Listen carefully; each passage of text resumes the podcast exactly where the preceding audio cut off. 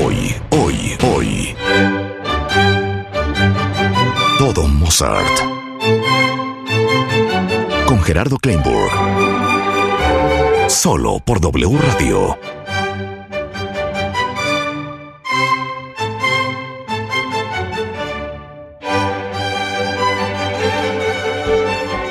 Hoy con el gran Gerardo Kleinburg. Gerard- Gerardo, Gerardo Kleinburg. Kleinburg, no, bueno. Es que ¿saben qué me pasó? ¿Qué? ¿Nunca les ha pasado? ¿Qué? Eh, tanta excitación, tanto grito, tanta risa, Aturde. que me quedé como drogada. Sí, como, como O sea, High. Te quedaste high. high, o sea. Endorfinas, Son feromonas. endorfinas, Sí. feromonas. No, es dopamina. Estamos dopamínicas Traigo- ahorita. do- Muy o sea, dopaminérgica. estoy dopaminérgica Sí. grave. O sea, es que me- te lo juro Sí. que traigo un pico de glucosa. Saquecito de hoy, ahorita un shot de. Jagger te lo echas. Bueno, para fácil. que en ninguna reunión familiar o en ningún evento los vuelvan a ningunear, hoy les vamos a dar el ABC de Mozart for Dummies con el gran Gerardo Kleinburg. Muchas gracias. Muchas gracias. ¿Sabes qué es lo que vamos Ya, a ¿puedo- hacer? ¿Puedo relajarme y escucharte? Sí. O Sí, sea, pero- da una cátedra. No, espérate, Oh, lo que vamos a hacer es un poco esto, a ver si A les ver. gusta. Mozart, para todos nosotros, es como así, es una figura mítica, es una leyenda, es casi un monumento. Pero ese chavo, que era un genio, era una persona. Porque no lo que intentamos es ver qué, cómo era como persona, porque sabes que sí sabemos. ¿Y sabes por qué sabemos? ¿A ti te gustaría, Rebeca, Marta, que dentro de 250 años alguien tuviera todos y cada uno de tus WhatsApps y diera una conferencia estudiándolos? Todos. No, qué miedo. Imagínate. Te ima- Sobre bueno, todo nosotros Rebeca, que me tenemos insulta en un WhatsApp sin parar. titipuchal de cartas de Mozart y de cartas enviadas a Mozart. Entonces tenemos sus WhatsApps. Sabemos muy claramente qué le pasaba, qué no le pasaba, qué hacía, qué no hacía. Y tenemos un retrato muy claro de alguien que nació en 1756, murió en 1791 y yo lo conozco a él mejor de lo que te conozco a ti. Mucho sí, mejor. sí. Te sabes a Mozart como la palma de tu mano. Me lo sé bien. Oye, ¿por qué escribía tanto? Esa es una buena pregunta. Escribió 626 obras en 35 años. Vivió solo 35 años porque no podía dejar de escribir. Escribía compulsivamente música desde los 5 años. Por eso, pero música y cartas. Ca- Ah, ¿por qué escribía tanto cartas?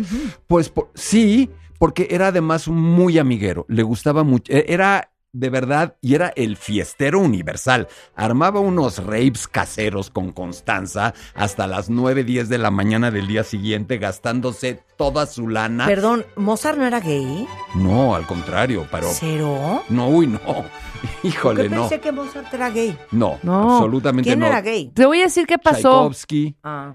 La película de Amadeus hizo un, un retrato que nada se parece a la realidad. Te hice un par de preguntas. Te dije, oye, en Amadeus, la risita, ¿te acuerdas que era Sí, súper no estridente? es- no es- Cero. Se Lo que pasa es que hay que Sí, entender se- un poco mejor Amadeus, porque Amadeus no es, no busca ser una biografía. Está basado en una obra de teatro de un señor que se llamó Peter Schaffer, que luego Milos Forman convirtió en película, que ganó un Oscar, y realmente es una película sobre la oposición entre un genio desmesurado y un talento normal que se siente mediocre. Es una película que va- tiene más que ver con la sorpresa y dificultad de un ser humano, Salieri, para entender que puede existir un genio de ese tamaño. Porque, Marta, Rebeca, estamos hablando, en mi opinión, de uno de los cinco genios más grandes de la historia de la humanidad, sin distinguir qué hacer. O sea, sin distinción de, de 100% trabajo. austriaco. Austriaco. Nació en Salzburgo en eh, 1756, el 27 de enero de 1756. Oigan, pero aparte, ¿qué es esto? No es Mozart, es Johannes Chrysostomus Wolfgangus Theophilus, Mozart Pertl es su segundo Pertl. apellido. Entonces, ¿por qué Amadeus? ¿Dónde leíste Amadeus ahí? No hay Amadeus aquí. Teófilus, teos, Dios, filos, amor, amor a Dios. Eso, cuando de niño está haciendo una gira por Italia, alguien dice, eh, primero, el Gottlieb lo transforman en otros vocablos que van, eh, perdón, el Teófilus lo transforman en Gottlieb, God, love. Y el God, love, Gottlieb lo transforman en Amadeus en Italia. Y el Amadeus Mozart lo transforma en Amédée en francés. Él firmaba casi siempre como Amédée Mozart. Era su nombre artístico, no era su nombre. Y estamos hablando de verdad de un genio cuyas verdades y mentiras no están cabalmente precisadas. Entonces, ¿por qué no me empiezas a lanzar, si te parece, Ajá. preguntas de A ver, verdad? a True or false. ¿Neta empezó a componer a los cinco años? Neta. A ver, todos ustedes que han tenido hijos, que algún día tuvieron cinco años, yo no me imagino a una de mis hijas componiendo a los cinco años. Tampoco su papá. A ver, su- pero ¿cómo componía? ¿Dónde componía? Su papá era un súper músico, era compositor bueno, era maestro de música estupendo, trabajaba en la corte del arzobispo Segismundo von Schrattenbach en Salzburgo.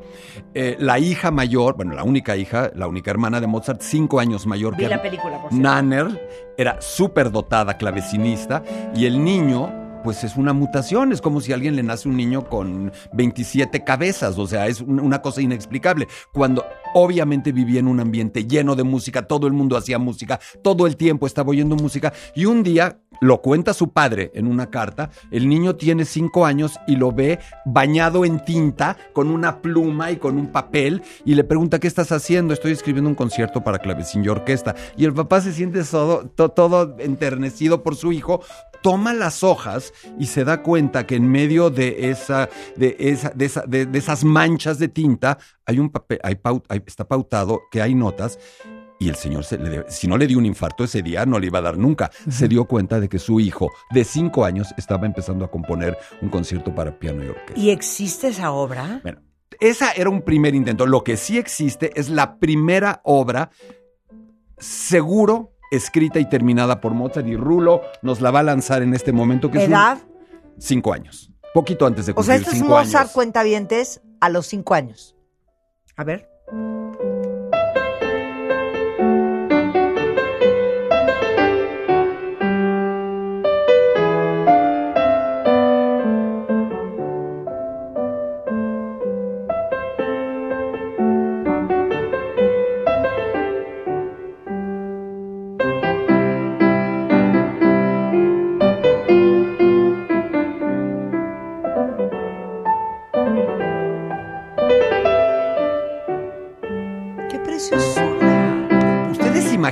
Si su papá años. es un músico de ese tamaño y de pronto se empieza a dar cuenta de que lo que tiene es esta monstruosidad. Cinco años esta obra, ocho años sus primeras conciertos para piano, diez años ya escribe perfectos conciertos para piano, nueve años está escribiendo sinfonías y óperas. A los nueve años escribió su primera ópera. Wow. Nueve años. Oye, ¿y, lo- y el papá tenía celos?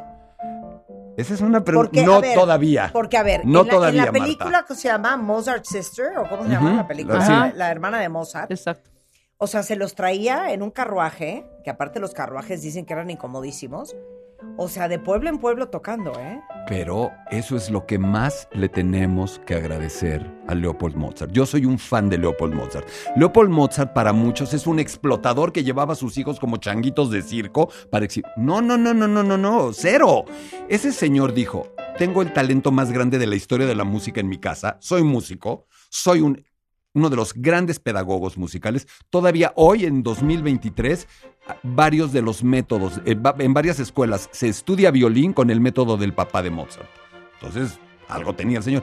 Y le nace eso y dijo, voy a construir al músico más grande de la historia. Pero no había conservatorios, no había escuelas de música, no había WhatsApp para ponerle playlist, decirle, a ver, a ver, Mozartito, vamos a oír la música de Inglaterra, la música de Italia, ahí te la pongo. Entonces, ¿cómo fregados hacía que el niño se hiciera de esa música? Llevándolo a oírla, porque Mozart llegaba a un teatro, oía una ópera en el estilo barroco italiano una vez a los 14 años y podía escribir una mejor. Iba a Inglaterra, escuchaba un canto eh, anglicano y podía escribirlo. A ver, tú que eres una enciclopedia musical.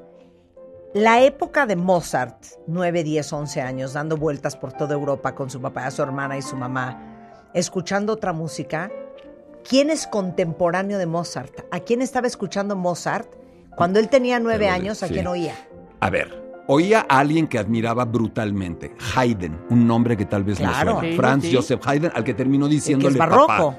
Es, ya es la frontera entre el barroco y el clasicismo. Cuando hablamos de música clásica, estamos generalizando de una manera un poco absurda, porque la música clásica es un periodo muy pequeño entre 1750 y 1790. Entonces, Haydn y Mozart son clásicos, pero están en el final del barroco. ¿A quién más oía Mozart? Oía en Italia la música de Giomelli, que no la conocemos, pero sí oía a Vivaldi, sí oí- bueno, a Vivaldi ya había pasado un poco de moda. Escuchaba a eh, Scarlatti, escuchaba a Cherubini, escuchaba ese tipo de compositores, no tan famosos. Ok, ahora, nosotros sabemos lo que es una gira de conciertos, porque existe Taylor Swift y porque existe Beyoncé y toda la gente que hace giras.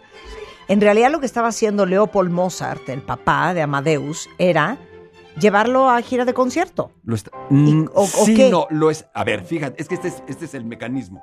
No tenía dinero para financiar la gira. ¿Cómo la financiaba? Con estos shows que montaba. Llevaba a sus hijos y luego de- dejó de llevar a la hermana. ¿Por qué? Porque la hermana creció, era cinco años mayor y ya no era un prodigio que, que apantallara como el niñito, que además era chiquitititito, flaquito y bajito. Lo lleva con los nobles, con, el- con los emperadores, con el papa, con las condesas y hace el show, improvisa, le vendan los ojos, toca el piano, el violín con los ojos vendados, hace ese show y al final pasan la charola. Pero no Es les dan un cheque ni les dan una transferencia. ¿Qué hace? La condesa dice, ay, qué lindo niño, cómo toca, se quita los aretes, tómate los regalo. El otro dice, ay, mira mi reloj de cadena, tómate los regalo. Entonces, como Chucho el Roto, salen de ahí con una bolsa llena de joyas. ¿Y a dónde va Leopold? Al empeño. ¿A qué? A empeñar para perderlo y convertirlo en dinero y poder seguir Pero, financiando la pero ¿por gira. qué no le daban monedas? Bueno, pues no llevaban cambio, tal vez. claro, es que no creo que hayan andado No. con una cartera con monedas. Hacían su- su- su- su Entonces, se su- quitaba el arete y se lo daba el collar de perlas. Ay, para mi chiquito, qué hermoso. Y Leopold seguía la gira. ¿Qué es lo que estaba haciendo? Lo estaba llevando a la- estaba haciéndole la licenciatura, la maestría y el posgrado. ¿No es respetable? Muy Sí. respetable. El, si Pensando que en esa época no había un conservatorio de música. Mozart nació en una calle, la calle más pintoresca de Salzburgo, la Getray de Gasse, la calle, el callejón de ¿Ha los, de los, de los, eh, de ¿Ha los- sido? mucho. Durante 15 años fui al Festival de Salzburgo y tuve la oportunidad de dar una conferencia sobre Qué Mozart cool. en Salzburgo, lo cual Vean qué calidad de gente tenemos en este programa. Pero entonces, nada más para nada más para decirte, si Mozart hubiera nacido en la casa de enfrente o en la casa de junto, no estaríamos hablando hoy de él. ¿Por qué? Porque si no hubiera sido hijo de Leopold Mozart, Mozart no estaría en este momento siendo nuestro tema. Leopold Mozart lo hizo, pero preguntaste algo y no lo envidió. Sí. Al final de cuentas era un papá y cuando Mozart tiene 18, 19, 20, 21 años, la relación se tensa y rompen de una manera espeluznógena que además podemos leer en las cartas donde de- de- Leopold le reclama a Mozart la muerte de la madre, porque se muere en una gira que hace Mozart solo con ella. Mozart le dice hasta de qué se va a morir al papá y tuvieron una relación gélida el resto de su vida. Mozart en Viena, Leopold en Salzburgo. Y vamos a tocar. Perdón, Leopold en eh, Leopold, sí, Leopold en Salzburgo, perdón. sí. Vamos a tocar desde eh, Dove Sono de las bodas de Fígaro, la aria de la Reina de la Noche, Tu de la flauta mágica, el final de Don Giovanni, este y algunas otras piezas de Mozart con Gerardo Kleinburg. Estamos con el maestro Gerardo Kleinburg y hoy cuentavientes para que nunca los vuelvan a ningunear en una boda, en una cena, en una comida. Les estamos dando el ABC de todo lo que tienen que saber sobre la vida y obra de Amadeus, Wolfgang Amadeus Mozart.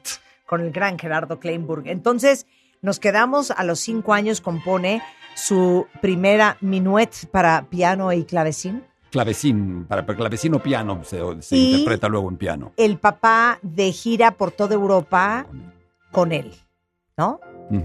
Luego entonces, vamos a cuando tiene 10 años, que es el primer concierto para clavecín y orquesta. ¿Por qué no oímos un fragmento? Va, Venga. escuchen esto, Mozart componiendo a los 10 años nos, de edad. nos ayuda soltando ya tenemos la rola, Si no la soltamos ya acá. tenemos la El obra. el ¿Es concierto. esto? ¿Es este? Pero desde el principio, ¿no? No me gustan las cosas empezadas, Rulo. Esto es Mozart a los 10 años.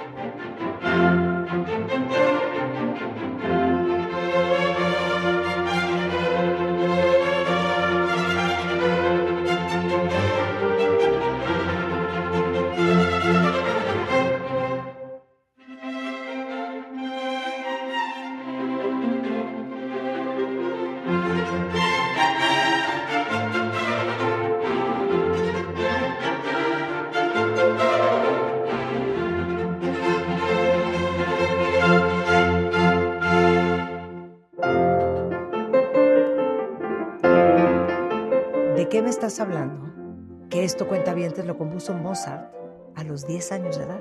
Absolutamente. La parte de orquesta, la parte de piano, y además lo tocaba él, obviamente. Se sentaba al piano, tocaba, medio dirigía el niñito este de 10 años haciendo esto.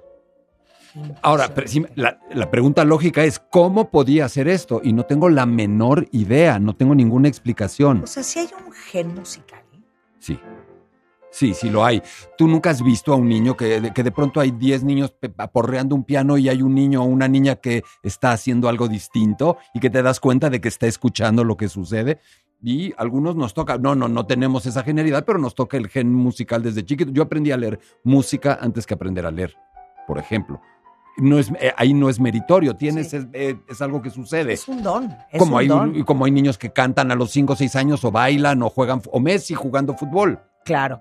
Oye, entonces sí fue autodidacta, pero también tiene un padre que era compositor. Tiene un padre que es compositor y ahí es donde de pronto dicen, ¿de verdad escribía todo?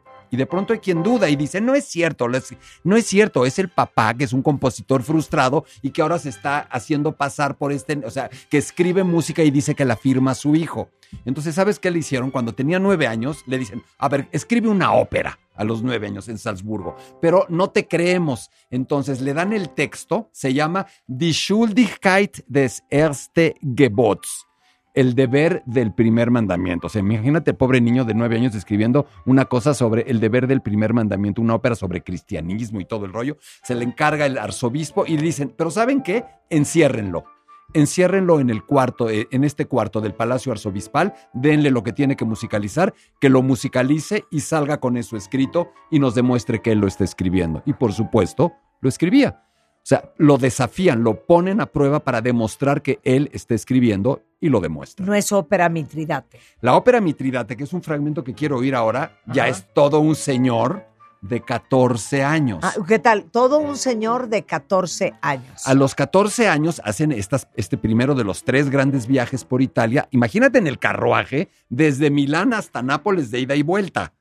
O sea, en verano, en invierno, con el niño de 14, 13 Oye, años. suspensión.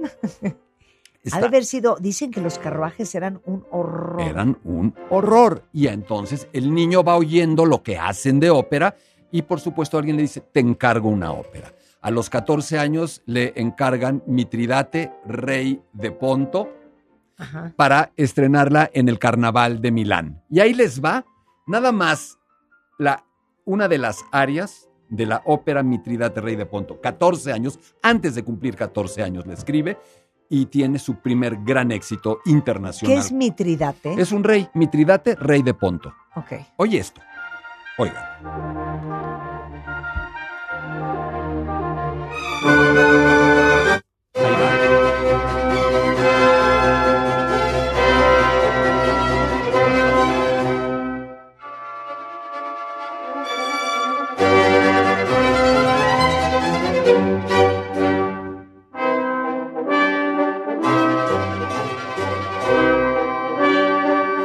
Va a entrar la voz en un momento.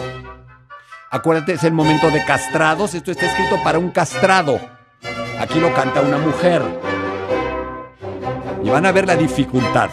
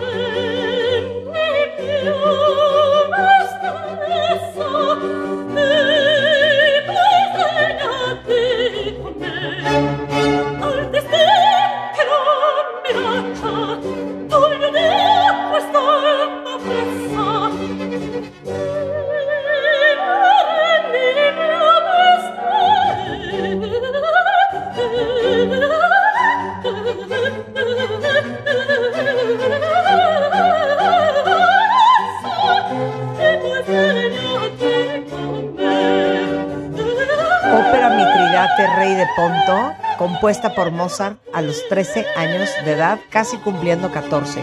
Dices que está escrita para un castrado. Para estos, estas personas, lo hemos, lo hemos mencionado, pero lo recordamos, estos hombres que de niños, antes de que les cambiaran la voz, o les extirpaban los testículos, o hacían una suerte de eh, operación para que murieran sus testículos, no pudieran producir testosterona y algunos de sus músculos quedaran infantilizados. Las cuerdas vocales quedaban cortitas, todo el resto del cuerpo crecía normalmente y entonces tenían, era como un toro sonando un silbato.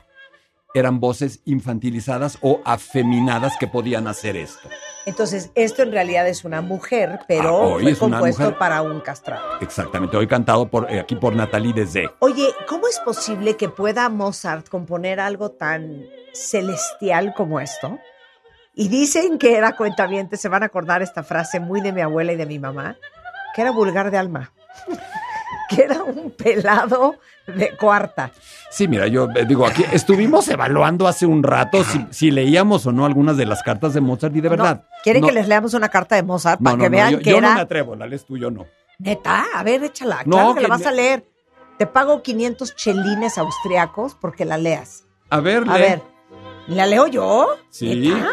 Sí, Ok, pero- nada más dame ah, ahora- contexto. ahora, tú echa tantito rollo mientras yo encuentro la carta. Ok, nada más me van a decir ustedes si es vulgar de alma o no Mozart. A Y no me importa, tú eres el maestro, la tienes que leer tú. No, la No, voy a yo leer no yo. puedo, ¿eh? No la voy a leer yo. Van a bajar mis bonos y la leo. Cero. Espera. Oye, no son sus palabras, son las palabras de Mozart. A ver, nada más la despedida de su prima. ¿Cómo se despide de su prima? Adiós, mi bien. Ponte el culo en la boca. Caga en la cama hasta quebrarla. Es ya pasada la una y a su paso por Mannheim. ¿De qué, de qué habla? O sea, ¿qué- ¿por qué está insultando a su prima de esa manera? ¿De qué me Eh, estás hablando? ¿Estas eran las cartas de Mozart? Lee.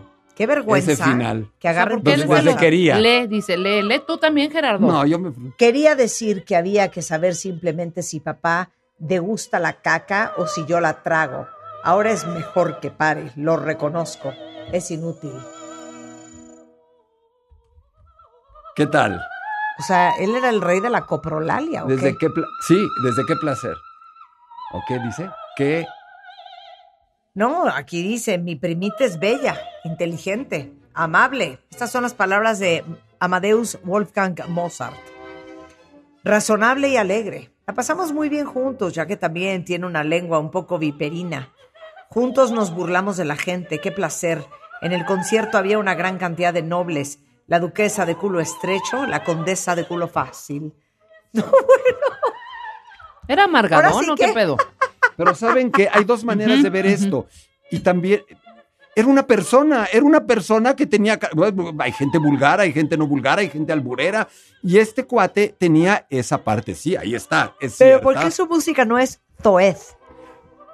Porque eran dos personas en una. De pronto tenía esta parte así, clownesca, se ponía a hablar como niño, se trepaba a los sillones, le encantaba jugar a ser un gato y a, a ponerse a maullar. Y de pronto, cuando se ponía a escribir música y cuando estaba en su parte profesional, era absolutamente entregado, concentrado, sublime, etéreo, angelical.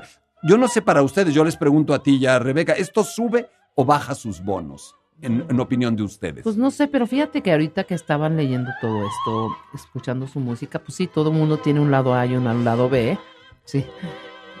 Pero me empezó hasta a caer mal que escribi- escribiera Ay, no. así. ¿Sabes qué? Como diría mi abuela, qué vulgar de Alba Mozart. Ujú.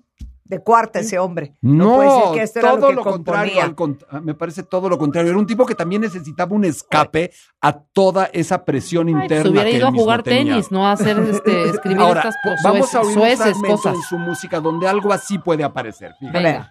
Ok, ¿cuál Vamos es? poner, ¿La de eh, dúo el- de los El gatos? dúo de los gatos. Sí, claro, el dúo de los gatos. Venga. La amo.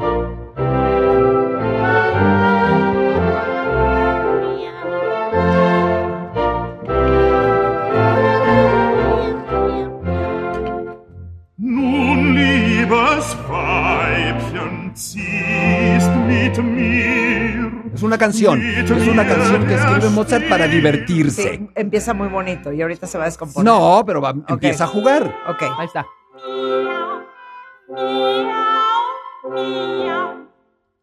Was rätst du da? Sag's nur heraus, nicht wahr, nun bleibst du gern zu Haus.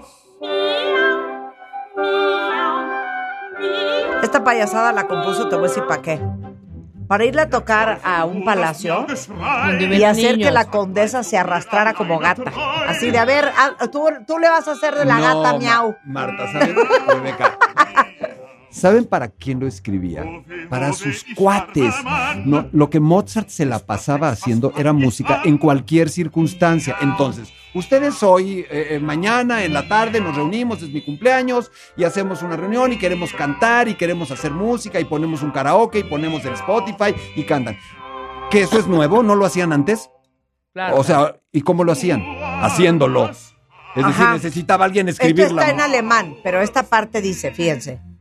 Por tus pujidos nos cacharon. Hubiera estado feliz Mozart No contigo me aquí. las des llorando. Que no te las pedí gritando. Mozart Abrista, ¿qué hacía? De pronto decía Mozart, a ver, aquí hay, tú, Marta, Marta, tú tocas el piano, Rulo el violín, Rebeca el clarinete, yo la flauta, pues les escribo ahorita, mientras estamos echando unas chelas, les escribo una rola Y para esta dotación y la y hacemos. Y esa música se convierte en Y cuartetos. esa es esta. Dúo de los gatos. Ahora, querida mujer. Ahora, querida Sí, mujer. era como su bohemiada, ¿no? Absolutamente. Un poco así. Ok, a ver, Absolutamente. ya vamos a ponernos serios. Es cierto, hablando de Sí, de Mozart, vamos. que en realidad Mozart fue como el primer freelancero de la historia. Sí. Sí. ¿Por qué? ¿Cómo? ¿Qué tal Rebeca contesta? Sí. Pues es que sí. pues, Cállate, Rebeca, tú no estás dando la perdóname, clase. es que me ha dado, me, me ha dado la información antes y la leí. Adelante, Gerardo.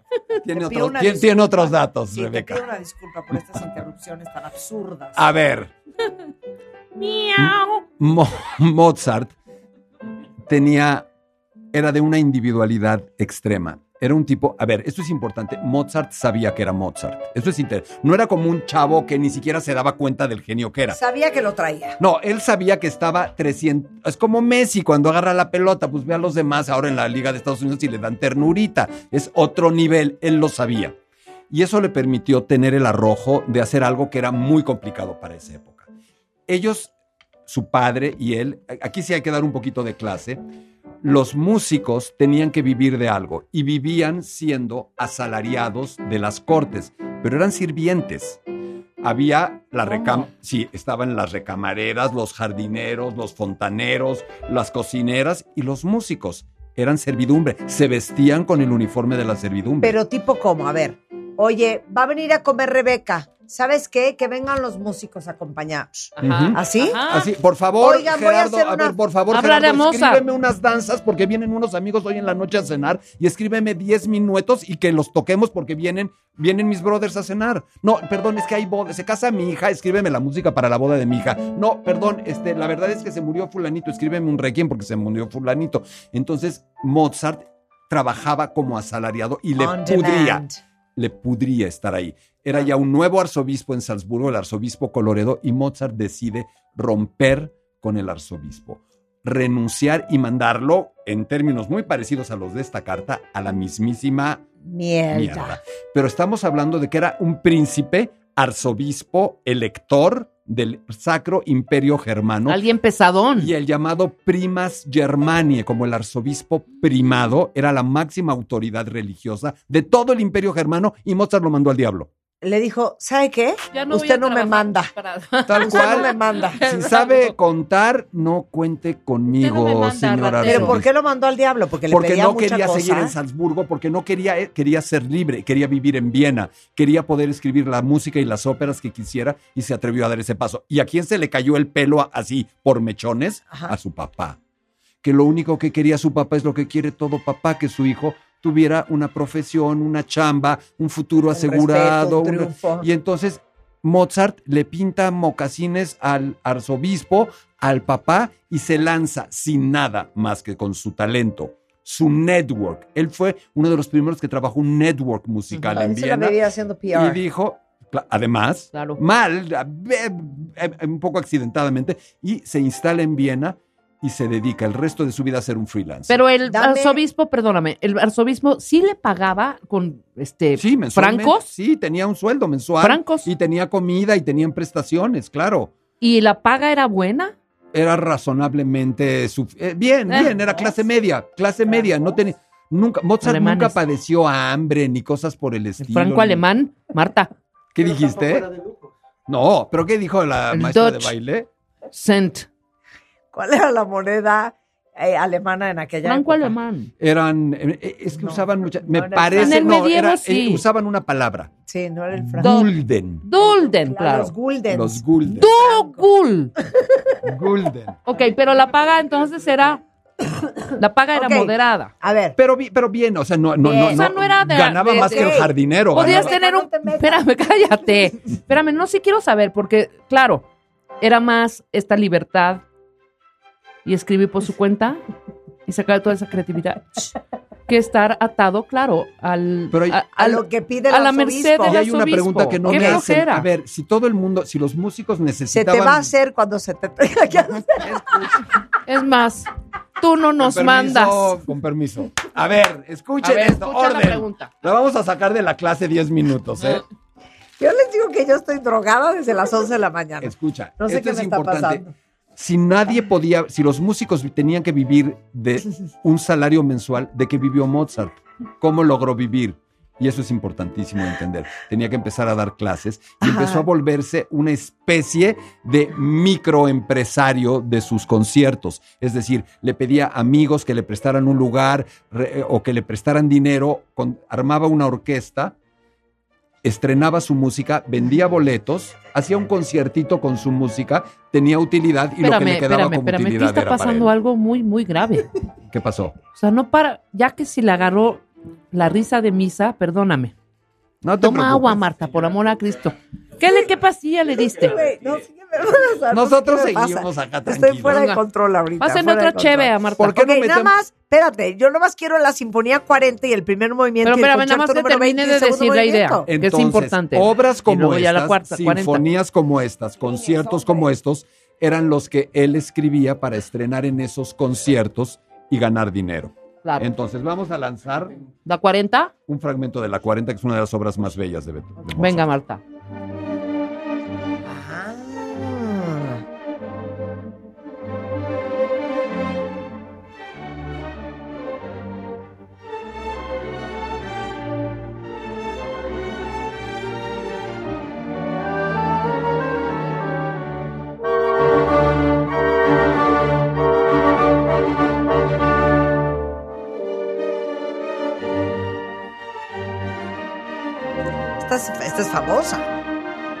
Estoy segura que me gusta tantísimo, ¿eh? Es bellísimo. ¿Sabes Porque la has pasa? oído mucho, yo Que creo. todos los comerciales de televisión se han encargado de arruinar la música clásica para siempre, ¿eh? ¿Sabes qué pregunta es interesante? Ajá. Sí es cierto que no corregía sus manuscritos, que de verdad los manuscritos de Mozart no tiene corrección y escribía perfecto a la primera. Ah, sí. Oye, pero espérame, a ver, dame edad y historia de la Sinfonía 40. No, la es que aquí ya vamos un poquito en desorden. La Sinfonía 40 la debe haber escrito hacia los tres, ya muy grande, muy grande para él, Sí. hacia los 32 años, 31 Porque años, se muere a los 36, ¿no? 35. Súper joven, caray. Sí. No sabemos, ¿verdad? No, ya sabemos perfecto. ¿Sí se Ah, suicidó? ahora- no, No, al final, no, no, no, al final, al Sabemos, final. y la pregunta de si está en una Al fosa final común. dije. Ok, Marta. Entonces, A ver, déjame probar tu madre esta Ok. que trae. No, no, no, que, que Como risa. dice un amigo, le estalló la tacha. la Exacto. Sintonía baile. 40, primer movimiento. ¿Y el concierto número 20? El concierto, ah, me está- el concierto número 20 es también para estas llamadas academias o conciertos por suscripción, estos eventos que organizaban, eran sus pymes, hacía su pequeño, su pequeña empresa y estrenaba obras como la Sinfonía 40, como el concierto número 20. A ver, vamos a escuchar.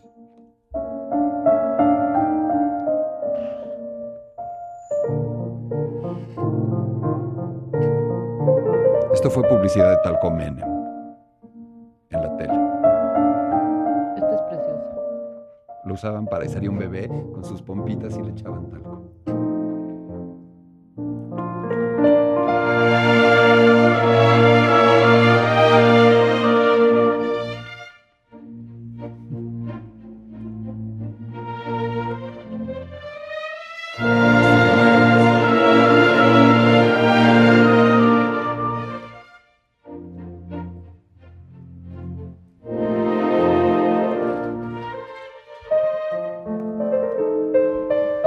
Esta es una obra bellísima. Es cierto, de pronto la publicidad y en la televisión y los comerciales no han ayudado. Las canciones. Esto fue durante un tiempo, yo lo recuerdo, publicidad de talco, de un talco para bebés y salía un rozagante bebito y le ponían talco en sus pompis mientras se escuchaba Bueno, esto. estoy ansiosa porque tenemos que hacer otro corte comercial y siento que no vamos a llegar a la reina de la noche. No, sí vamos a sí llegar, vamos a sí llegar, vamos hombre. a llegar. Regresando con el maestro Gerardo Kleinburg y les digo una cosa, di antes de irnos al corte rápido, la gente que quiere tomar uno de tus cursos, ¿dónde va? Lo más fácil es entrar a mi página de Facebook Hablemos de Ópera, que ya tiene muchas decenas Hablemos de miles de, seguidores, afortunadamente. Y ahora, precisamente, en unos eh, días más, vamos a arrancar un curso sobre Claudio Monteverdi. Claudio Monteverdi fue el primer, eh, se le considera el padre de la ópera, el primer gran compositor de óperas. Voy a hacerlo virtual y también lo voy a hacer en versión presencial. Así es que si escriben al Hablemos de Ópera o al o llaman al 55 43 47 02 83 o escriben a hablemos de ópera 1 arroba gmail.com. Se pueden inscribir, por ejemplo, a este curso que se llama Monteverdi. Así empezó todo. Es la historia del origen de la ópera. Pero en Facebook es Hablemos de Ópera. En Facebook es Hablemos de Ópera. En. Instagram también, en TikTok, en todos lados. Otras obras de Mozart y el final, bueno, la vida amorosa de Mozart y, su final, final. de Mozart. Venga. Con Gerardo Kleinburg en W Radio.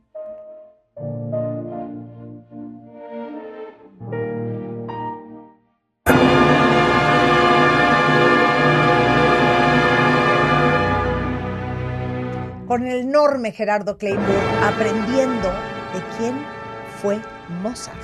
Entonces nos quedamos en este concierto, ¿cuál fuera? ¿Cuál fue? Ah, en la Sinfonía número 40 y el concierto número 20 Ujú. de Mozart. Pero nos ibas a contar, mucha gente creía que Mozart era gay. Y al contrario. No, fíjate que no, no, de Mozart no, al contrario. No, Mozart era un súper mujeriego desde chiquito. Eh, y tiene historias muy interesantes en ese sentido. Por ejemplo, Mozart no se casó con el amor de su vida, se casó con la hermana del amor de su vida. ¿Qué?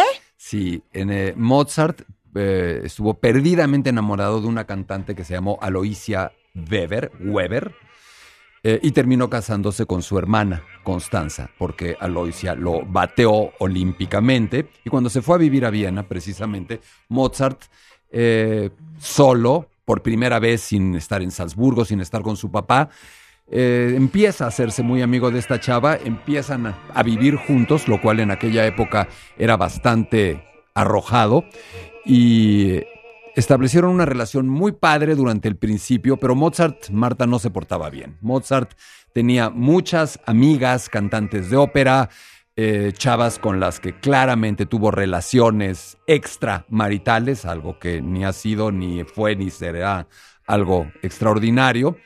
Y esto cambió realmente, solo empezó a cambiar cuando Mozart se volvió masón, porque esa es otra de las cosas que la gente se pregunta, si Mozart fue masón o no fue masón. Mozart entró a la masonería en Viena y cuando entró a la masonería en Viena empezó a portarse mucho mejor, empezó a ser un, eh, un hombre más sensato, más mesurado, eh, más fiel, y entonces empezó a pasarle algo que fue durísimo en su vida su mujer, Constanza, empezó a tener comportamientos no tan óptimos como los que se hubiera deseado y empezó a ser ella muy probablemente la que le fue infiel. Pero ya que estamos hablando de fidelidad, infidelidad, conquistas y no conquistas, pues uno de los personajes arquetípicos de estos es Don Giovanni, Don Juan Tenorio. Esa es la ópera que yo vi con la dirección de Plácido Domingo. Y a mí Don me gustaría que oyéramos ese momento en el que el comendador, que para muchos es como la figura del padre de Mozart, llega, pero aguántenme para lanzarlo. Eh, llega a, desde la ultratumba, a reclamarle a don Giovanni su comportamiento licencioso, disipado, y a conminarlo a que siente cabeza. Y don Giovanni dice, no, no me arrepiento. Fíjate, Marta y amigas y amigos, de, las, de la música que oímos cuando Mozart tenía cinco años a esto. Venga.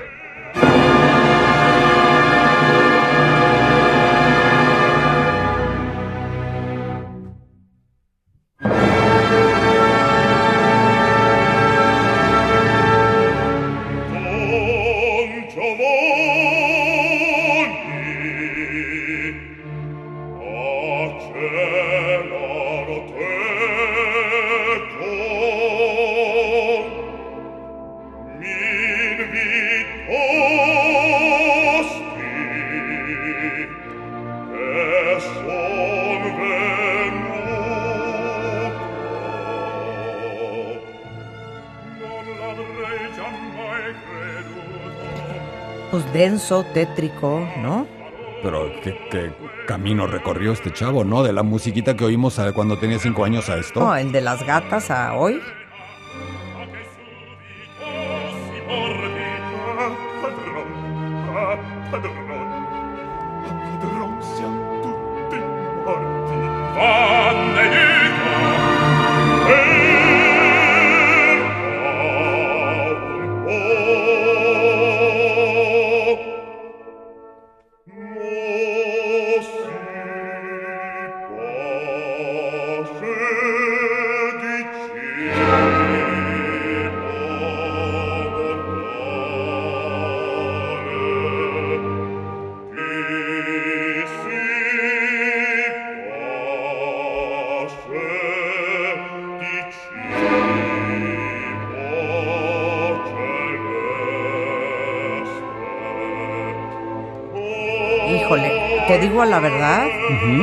Te lo confesé ese día. Allá en el intermedio me salí. Hay que prepararse Me- para me Don cansó, me cansó Don el Giovanni segundo un acto es, El segundo acto es muy, Muy pesado. pesado. Estoy sí, de acuerdo. 100%. Ya estaba ya muy cansada. Estoy de acuerdo. Voy a aceptarlo. Eh, Ok, luego entonces nos quedamos en el amor. Entonces, seguimos. Comentaba algo que de verdad, aquí es donde, aquí es donde ya lo gracioso en la vida de Mozart, lo, lo, lo, lo, lo, lo, lo- chistoso empieza a desaparecer. Este momento en el que Mozart se vuelve masón y empieza a tomarse la vida, Marta, de otra manera, de una manera más seria, más profunda, más madura, más humanista, si podemos decirlo así. Y entonces le empiezan a dar una sopa de su propio chocolate. Y es su mujer la que le empieza a dar una sopa de su propio chocolate. Todo indica, no hay pruebas, pero todo indica que la esposa de Mozart ya no empezó a ser tan fiel en esa parte del final de la vida de Mozart y sabemos que a Mozart eso le partió el corazón. Su esposa estaba todo el tiempo, era varicosa. La eh, Constanza, y entonces con el tema de sus varices se la pasaba dándose baños de aguas termales en una ciudad que se llamaba Baden, que se llama Baden, y Mozart se quedaba solo cuidando a los dos hijos que tenían. Tuvieron dos hijos, tuvieron siete, pero sobrevivieron solo dos, algo más o menos normal en aquella época. Y entonces Mozart en sus óperas, en las bodas de Fígaro, en Così fan tutte, empieza a clavarse con el tema de la fidelidad, del amor, del desamor, obsesivamente. Y si se clava de una manera tan obsesiva es porque ya no le está pasando bien. Realmente Mozart está dedicándose en sus óperas a habla- a hablar de la inviabilidad de la pareja, a la inviabilidad de la eh, fidelidad y de la felicidad conyugal. Y hay un área que quiero que ahora pongamos, eh, Rulo, si me ayudas, que se llama Dove Sono. Y escucha, escuchen por favor esta belleza. Es la condesa de las bodas de Fígaro preguntándose algo que todos alguna vez nos preguntamos. ¿Dónde quedó la felicidad de este amor? ¿Dónde quedó la belleza de esta relación? ¿Dónde está? Y escucha por favor A ver. esto es una de las cosas más hermosas que haya escrito un ser humano. Venga.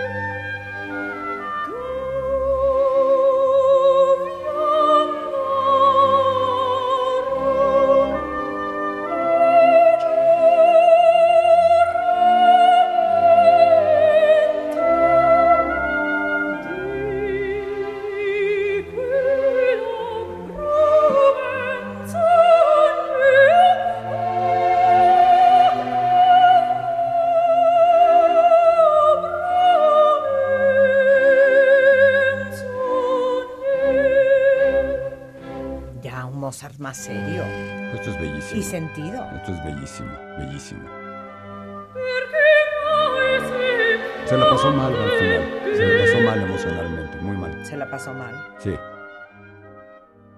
Le, le partió el corazón a esta chava.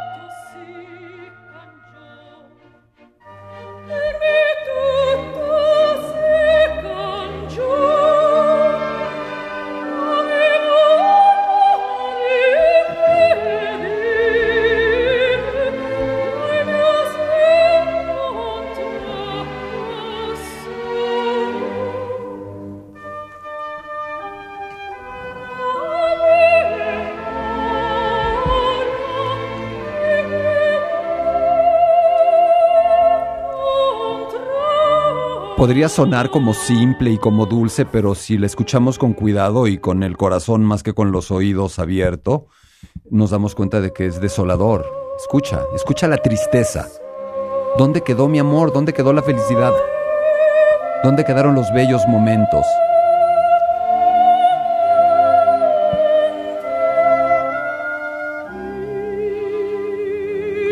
Y esto, Marta, me parece que nos permite acercarnos ya al final. Estamos en, la, estamos en el trecho final y por qué no abordamos un poco lo que es el trecho y la recta final de la vida de Mozart. Y en esa recta final eh, es curioso porque si bien decimos que le está pasando mal, si bien decimos que tiene el corazón roto, no puede dejar de ser él y no puede dejar de aparecer esa parte emotiva, divertida, chusca, payasa, clown. Y ahí aparece su última ópera, la flauta mágica. Amo, amo, amo, cuenta bien. Te les voy a decir algo. Si ustedes tienen oportunidad de ver la flauta mágica, es algo que no se deben de perder. Me parece espectacular. Y la flauta mágica Y la versión de Julie Tamer. es hermosa. Wow. Es hermosa. La flauta mágica, yo siempre he dicho, no es una ópera, es un autorretrato de Mozart. Todos y cada uno de los puntos y de los temas que hemos abordado en el programa están presentes en la flauta mágica. Entre ellos, un elemento del final de su vida, ciertas dificultades económicas. Es importante entender que eh, hay un- uno de los mitos más acendrados sobre Mozart es que murió en la miseria total y pobre Mozart, el más grande talento de la historia de la música, murió muerto de hambre en una buhardilla. Eso es una mentira. Mozart, lo dijimos hace un rato, era un freelancer y de pronto tenía grandes momentos y de pronto tenía momentos muy malos económicamente. Pero ¿sabes lo que sí tenía siempre? Una característica que no es muy buena. Gastaba mucho más de lo que ganaba.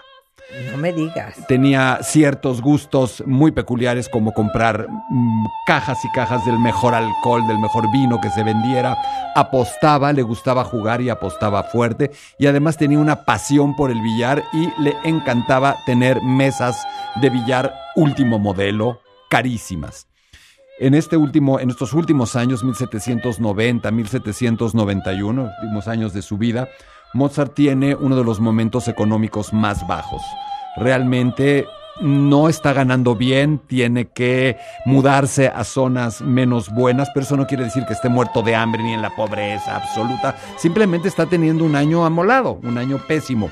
Y ahí es cuando uno de sus amigos, habíamos hablado de los amigos de Mozart, de Manuel Schikaneder, le dice, oye, vamos a hacer un business. Vamos a ganarnos una lana. ¿Por qué no hacemos una ópera que tenga, que pueda funcionar para niños, mitad hablada, mitad cantada en este estilo que es muy popular en Alemania, en Austria, una ópera eh, de este estilo que se llama Singspiel y justamente para ello hacen la flauta mágica. Y ahí, en esa ópera, además, Mozart, y esto es algo que a ti te gusta mucho, escribe, escribe un papel específico para otra de las chavas de la familia Weber. Dijimos que Aloisia fue el amor de su vida y no lo peló. Que Constanza fue la hermana de Aloisia y sí lo peló. Tenían otra hermanita que se llamaba Josefa, Josefa Weber. Y para ella, Marta escribe La Reina de la Noche. A ella le escribe el área de la Reina de la Noche. O sea, cuando Mozart entró a la casa de la familia Weber y le presentaron a esas cinco chavas, no lo sabía, pero estaba viendo al amor de su vida, a la mujer que, con la que se casó, a la chava que estrenó La Reina de la Noche y a la chica en cuyos brazos moriría. Y escuchen esto. Y ve- escuchemos el área de La Reina de la Noche, venga.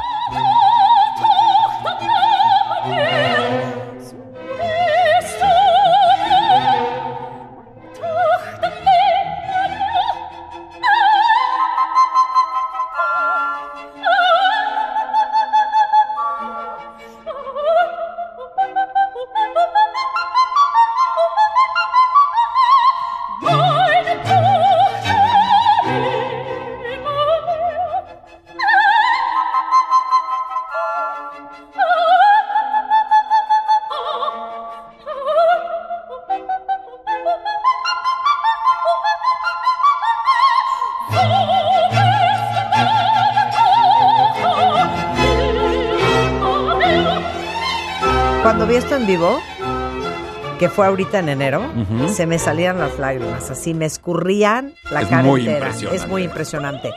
¿Se muere en una, está en una fosa común? ¿Cómo se muere? ¿De qué se m- muere? Mozart se murió de fiebre reumática, insuficiencia renal, porque durante esos viajes en el carruaje pescó una infección, tuvo lesión cardíaca, luego al final de su vida lesión renal y se murió de eso.